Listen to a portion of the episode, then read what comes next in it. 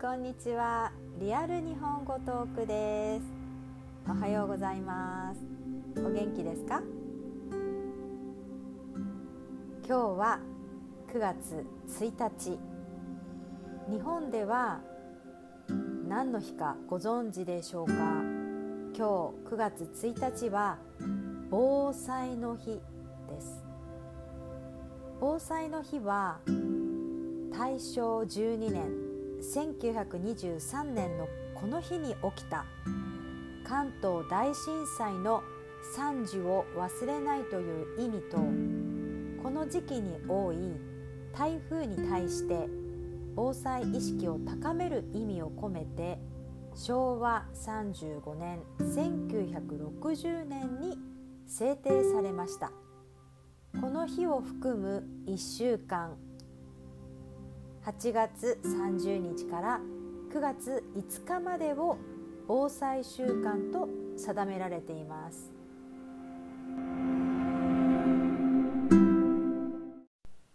はい皆さん今日はですね防災の日ということもあって自然災害にまつわる記事を音読していきたいと思います。皆さんの中には日本語能力テスト JLPT これから受けてみようかなとか考えている方もいると思うんですがやはり目標を決めることはとても大事だとは思います。もちろん目標がなくてもいいんですけどね。好き好きであの毎日語学を勉強するっていうのもいいんですが個人的にはやはりそうですね3ヶ月ぐらい個人差はあると思うんですけど少し目標を立てて何かテストとかの方がもしかしたらやる気が出るかもしれません。ということで、まあ、2022年12月4日の日曜日次回の、えー、日本語能力テストを受ける方もおそらくいると思います。皆さんは読む書く聞く話すどれが一番得意ですか？そして会話には一番何が必要だと思いますか？まあそれは人それぞれの答えだとは思いますが私は聞く力聞くこと聞くことです、えー、聞くことができなければ答えることができない。質問がわからない。会話は2人もしくは2人以上いないと成り立たない。で1人で勉強したり、えー、文法を勉強したり語学を勉強して語彙を増やすボキャブラリーを増やしたり自分で発声の練習こう一人で話すことは可能ですがよく日本語だと言葉のキャッチボール。言葉のキャッチボールをする。投げたボールを取ってまた違う形で返す。ただ単に軽くボールを受け取って投げて受け取って投げるっていうのは基本です。おはようございます。さようなら。元気ですか？元気です。名前は何ですか？なんとかです。これが普通のキャッチボール。でもしキャッチボールが慣れてきたら少し違う形で投げていく。もしくはなんか違う方向に投げる。で面白いことをする。それが、えー、まあ小さい会話小さい会話になる。ですのでぜひあの聞くことが実はあの思ってる以上の効果を語学の勉強ではあるということをもうね知ってる方もいると思うんですけど聞くだけ？でもだいぶ違います。全く知らない言語であっても全く理解できなくても同じものを聞いていくとだんだん何かが聞こえてくるんです。それが音であったりなんか何かに似ている音だったり自分の言語に似てる音だったりすることですので私のエピソードは耳から聞いてそれをまず自分の音で口から出してみるっていうことが大事だと思っています。日本語このねエピソードを聞いている方はおそらくもう全然聞こえる聞けるっていう方はまあ N2 とか N31 ぐらいかなって思いますが実際に聞くっていう言葉聞くということができた後に今度自分の言葉で文章を作るそっちの方が難しいですよね。でもできる限り、えー、音を聞いて早い段階で早いうちに自分の発音癖がつかないうちにうちに正しいこう音をね身につけた方が後々絶対にいいです。例えばまあ皆さん義務教育で英語を勉強していくと思います私も勉強してきましたでも本当に社会人大人になってからえこの発音こっちがこっちにアクセントついていたんだとかそれを直すのがすごい大変なんですね。自分で覚えてしまった音を直すのが大変。そしてその音を聞いた時に、まあ、なんとなく聞けるけど実際に正確な音を自分で話しているっていうことが聞き取りがしやすくなったり会話のスピードについていけたりすることなのでもうすでにある程度日本語も読めるし書けるし聞くことができるってなると最終的に皆さんこう発音やあの早口早口とは違いますかね。そういったものをこう理解していきたいってことになるんですけど私としては最初のうちから音もうとにかく分からなくてもちょっと聞いてみて文章を見て一緒にちょっと真似してみるっていうことをぜひぜひやっていただきたいなと思っています。まあ、とっても今長くなってしまったんですがじゃああのちょっとね今日の記事なんですが雷がまず発生しやすい時期季節。地域は、えー、ももちろん雷っていうのは年中発生する可能性があるんですけれども今まさに今です。9月。まあ一番発生するのは8月と言われていましたがあの日本の場合は9月ぐらいから本当に、えー、たくさんの被害が出る台風とか雷が発生します。で雷に関して言うと、えー、夏はね冬のおよそ100倍100倍雷が発生します。関東とか中部とか近畿地方を中心とする広い範囲で雷っていうのも発生しますが、まあ、冬はね日本海岸沿岸部で雷が発生しています。まあ、これは夏と冬では雷が発生する仕組みが異なるということです。でちなみに落雷の事故たくさんあるんですがどこで皆さんちょっとこう残念ながら亡くなってしまう雷に打たれて亡くなってしまう表現としては雷に打たれる打たれるという言葉を使います当たるでも問題ないんですがもう衝撃的にこう何かが当たってくる感じなんですけど打つという感じで使っています。えー、2013年7月荒川の中州で男性3人が釣りをしていたところ落雷にあ雷雨に見舞われ高さ15メートル以上の木の下へ移動したところ落雷があり雷撃により1人が死亡2人がやけどを負う事態となりました。死亡した男性は最も木に近い場所にいたようで落雷時に木のそばにいることがどれほど危険なことかが伺い知れますやはり頭の中では分かってはいるんですが、えー、学校でも雷が鳴ったら木の下に行くなと言われていました。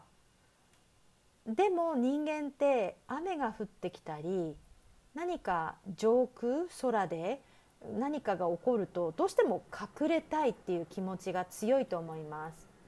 このせいで大きな大きな木の下であれば大丈夫じゃないかということでこの方たちは雨宿りじゃないんですが雷から避けようとして大きな木の下に行ってしまった。そして大きな木の下の一番近いところにいた方が残念ながら亡くなってしまいました。ですので皆さん雷の音が聞こえたり光ってたら遠いから大丈夫だって思わずに安全な建物の中に入ってください。コンクリートというか、まあ、デパートとかスーパーとかの中に入ったり決してあの木の下に行かないようにしてください。じゃあこれは違う例ですね。ビーチでの落雷。今川や海に行かれる方も多いし今年海の事故川の事故本当に多いんですが最も多いのが助けに行った助けに行った方が亡くなり、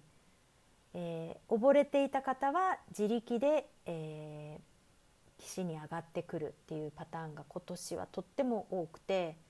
あの悲しいんですがまあ、これビーチでの落雷。2016年7月沖縄のビーチで落雷があり男性4人が怪我をしました。発生当時は落中雷注意報が発令され利用客が建物内に避難している最中でした。男性たちは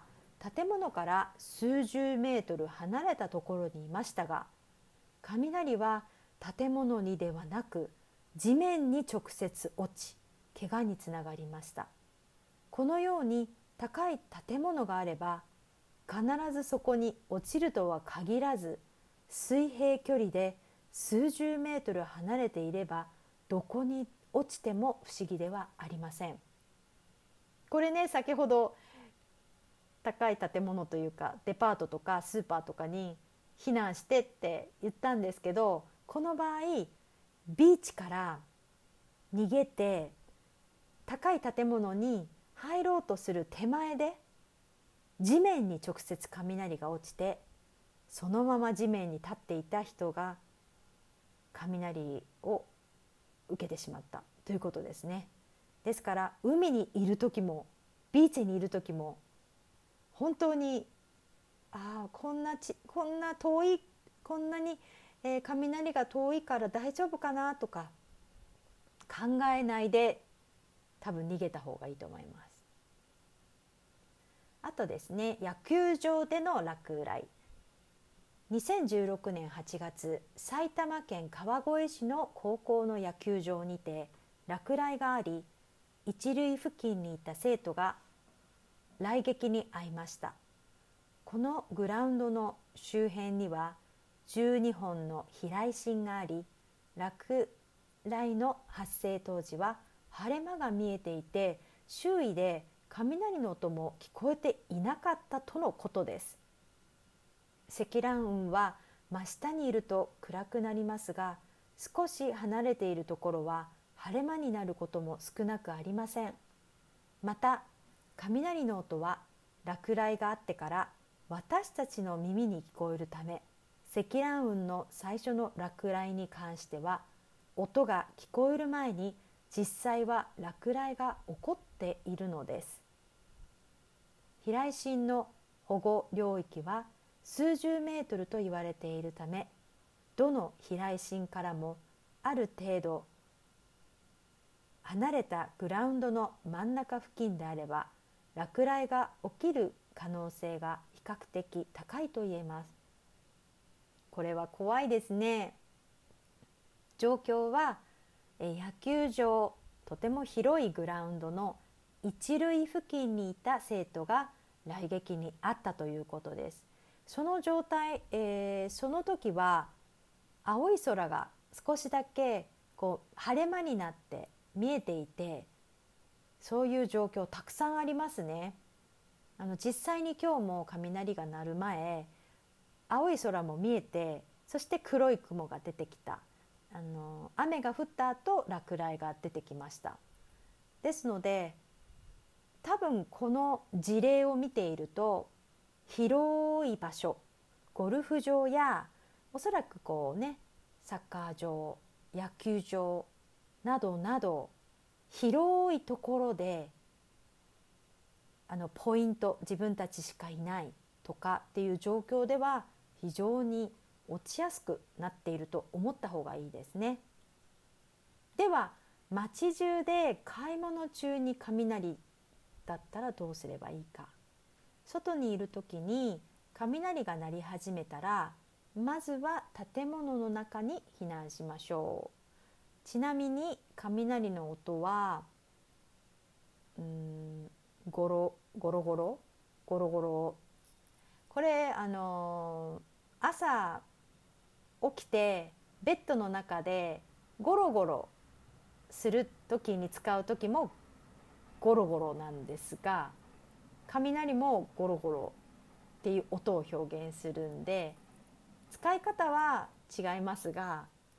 一応雷の音を表現しているのがゴロゴロそして光を表現しているのがピカっていう感じです。はいじゃあ続きですね。特に鉄筋コンクリート建築のコンクリート建築の大きな建物が安全です。木造建築でも安全は確保できますが雷の電流が構造材を介して伝わる恐れを考慮して電気器具や天井や壁から1メートル以上離れた場所にいるようにしてください店舗の中で買い物をしている最中に雷が鳴り始めた場合も蒸気と同様に壁から離れた場所へ移動しましょう。買い物が終わったとしても、えー、雷鳴が止むまでは外に出るのを控えます。なお雷雨が原因で火災などの災害が起こる可能性は十分ありえます。そのような場合には臨機応変な対応が対処が必要です。はい、えー、先ほども言ったんですけれども雷が鳴り始めたら近くのちょっと丈夫そうな建物の中に避難するっていうのは分かりましたが木造建築はあのよりもコンクリートの方が安全ということです。でもショッピングモールとか、まあ、あのスーパーとかそういったものだったらおそらくコンクリートを使っているとは思うんですけどその中でもえー、1メートル、まあ、ポイントとしては壁から1メートル以上離れたところにいてくださいということですね。買い物が、あのー、終わったとしても、まあ、ちょっと外で鳴ってる時はなるべく外に出るのを控えてくださいということです。えー、記事は続きますがちょっと飛ばします。これがちょっとね一番大事大事というか私自身も知らなかったんですけど正しい対策この雷しゃがみ雷しゃがみちょっと分かりづらい言葉ですね。しゃがむしゃがむっていう言葉は膝を折ってあの座るんですね。下にこう地面に近く座ることをしゃがむっていうんですがこの雷しゃがみという言葉を作ったみたいで外にいる時にもうとにかく雷が激しくなっていて怖いってなった時に雷しゃがみというポーズをとって雷が過ぎるのを待つようにしてください。怖い時人間ってなんか耳を押さえたりしてしゃがんだりすると思うんですけど雷しゃがみのポーズの仕方は以下の通りです。1膝を折ってしゃがみ上半身をできるだけ前かがみにします。2両足のかかと同士をつけます。3そのままつま先立ちをします。4両手で耳を塞ぎます。どうですか？特に重要なのは2の両足のかかと同士をつける。3のそのままつま先立ちをします、まあ、ちょっとしたこれワークアウトみたいな感じなんですがこのポーズが雷しゃがみ。雷の時に有効な、えー、しゃがみ方ということです。なぜかかと同士をつけるのか。両足のかかと同士をつけることで万万が一雷の電気が地面から足へと入ってきても片足から反対側の足へ U ターンさせて地面に返すことができます。電気が上半身の方まで流れてくるのを防ぐことができるため命を守ることにもつながります。またつま先立ちをして体と地面の接地面をなるべく少なくすることも大切です。こうすることで地面から体への電気の侵入を最小限に止められます。ああそうなんですね。ちょっと私も知らなかったです、えー、私が知っているのは雷が来たらつけてるジュエリーを隠す？これ本当かどうかわからないんですけどキラキラしているものをつけてると雷が見つける？それはちょっとなんか迷信チックですけどだから私は結構こうつけているキラキラしているものを隠したり本当に怖くて何もできないんですけどこれをちょっと今ね今日覚えたのでしゃがむ時をやってみようなやってみようと思いました。皆さんもぜひ、えー、まず両足のかかとまずしゃがむんですけど膝を折ってしゃがんで両足のかかとをつけてそしてそのままつま先立ちをして耳を防ぐ。これでちょっとあの本当に怖い時もう例えば皆さんがスポーツをやっていて逃げ遅れた時あのもう少しで建物に行け行けるけど雷がもうやばいなっていう時にこれをぜひあのやってみてください。もし近くに建物があったらすぐにそこにあの逃げる。はいこれあの次のところで私が言ったことを言ってます。間違った対策間違ってたこと貴金属類を外す。この貴金属っていうのはジュエリーアクセサリーあのキラキラしているもの。ネックレスや腕時計メガネなど貴金属類を身につけていると来撃を受けやすいと思っている方も多いかもしれませんが実際には貴金属類を外したところで落雷の可能性は変わりません。私たちの体内にはもともと金属元素があるため貴金属類があってもなくても雷を引きつけてしまいます。貴金属類を外しても悪い影響があるわけではないのですが効果はないのであえてする必要はありません、まあ、これはですね私は隠してたんですけどまああのと取る取る人もいるみたいでこれはあんまりそこまでやる必要がないということでした。はい、あとは間違った対策としてなんかレインコート長靴そしてこの絶縁体であるゴム製品を身につけていても来撃から身を守れるようにはなりません。これなんかレインコート着てるとなんか大丈夫みたいなイメージ確かにありました。これもダメだということです。まあではねこれから雷が来た時にやってはいけないこと。次に雷が起こっている時にやってはいけないことを見ていきましょう。NG 行動1傘を差す。あこれやってしまいます。傘を差すことが NG ダメだそうです。知らなかった。どうしても雷があると雨も降ってくるから雷の時はどうしてもなんか傘さしてしまいますね。でも小さい時に言われた気がします。忘れてました。雷の時一番やってはいけないのは傘をさすことです。これ結構みんなやってますよ。雷は少しでも高く先の尖ったものに落ちる傾向があります。雷とともに雨が降っている場合でも傘はささないようにしてください。わこれちょっとね今日皆さんと一緒に共有してよかったです。私はなんとなく聞いた気がしたけど傘さしてました。最近も雷多くて雨も降るから傘さしてました。だから背が高くて雷の時に傘をさしてそしたら危険ですね。背が高い人も本当気をつけてください。NG 行動2、まあ、先ほども言いましたが木の下で雨宿り。林の中や森の中のように木が生い茂っている場所へ避難することも大変危険です。木の下は側撃雷のリスクが最も高い場所です。落雷などの雷災害による死亡事故のうち木の下での雨宿り時での事故は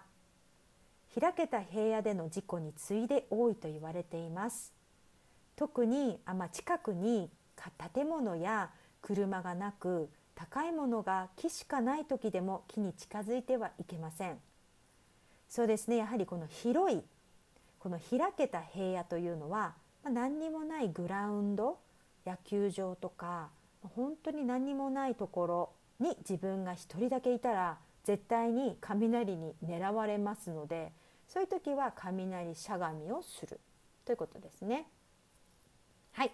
NG 行動3横ばい？腹ばい？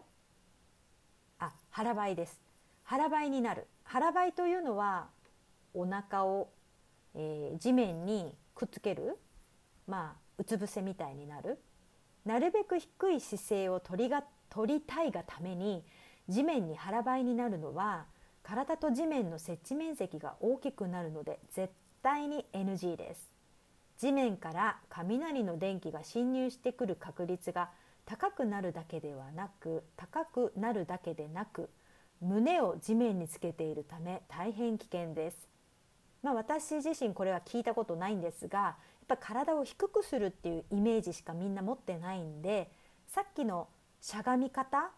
座り方かかとをつけてえー、つま先を上げるで耳を塞ぐそれをやりましょ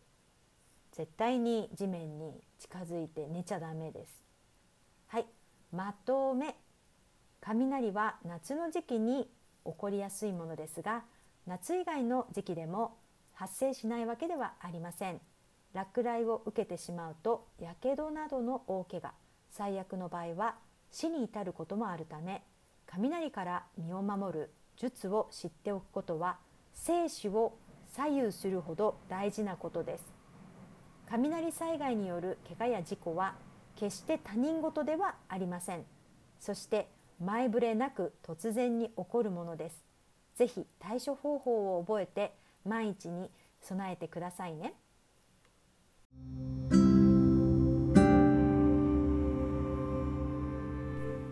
はい皆さんいかがだったでしょうか？聞き取れましたか？まああの途中で23個読み方が間違ってそうな感じがあったんですが後でちょっと調べてあの概要欄に書いておきたいと思います。それもぜひチェックしてみてください。あとはぜひあの何回かね聞いてこの記事の中にはたくさん非常にいい漢字がいっぱい含まれてました。読み方で本当にこれは使える。日常的に使えるしおそらく試験にも出そうなものが多い。ですので天気天候関係のね漢字や読み方本当に同じ漢字を使っていても読み方違うんで私もあれって思っちゃうんですが一回で聞いたりすると意外とね覚えてたりするのでこの記事ぜひあの私全部読んではいませんので自分でちょっと読めるところを、あの聞きながら見たり声に出して復習してあのやってみてください。内容的にも生活をするにあたりとてもあの使えるものがいっぱいありましたね。大きな木の下には行かない、えー、買い物をしてたらあの近くの丈夫そうな頑丈そうな建物に下に、えー、下じゃない中に行くでもその中に入ったら壁に壁に近づかない。1メートルぐらい離れる。あと傘ささない。傘をささない。あとしゃがむ。雷しゃがみ。そういうなんか新しいものもありましたね。傘をささないっていうのはちょっと私もねちょっと改めて改めてきちんとしていきたいと思いました。はい。今日本にやっと来れてる方新しくエピソードを聞いている方以前にもたくさんゴミの出し方とか、えー、生活に必要なことを日本語で説明したりあのー日常生活で使えそうなエピソードもたくさん話しているのでぜひあのそちらも聞いていただきたいと思います。これから日本語を勉強したい方日本に来たい方、えー、旅行したい方今現状だとなかなか、あのー、すぐ来てもらえるような状況ではないんですが日本のえー、政府の方たち早いジャッジをお願いしたいですね。えー、来年にはもうマスクなしで生活できることを私は毎日思っています。まあ、とにかく日本に来れたとしてもマスクをしないといけない生活が待っているんでできればマスクがなくてあの安全で楽しく旅行ができる時期が早く来ないかなって思っています。まあ、その間に皆さんも語学を、向上させて上達させて日本に来たら少しこう会話がもうすでにできる聞ける読めるみたいなところまで行けそうですね。私自身も早く旅行に行って勉強している言語を実際に使っていきたいなと思っています。ではあのー、また次のエピソードでお会いしましょう。さようなら。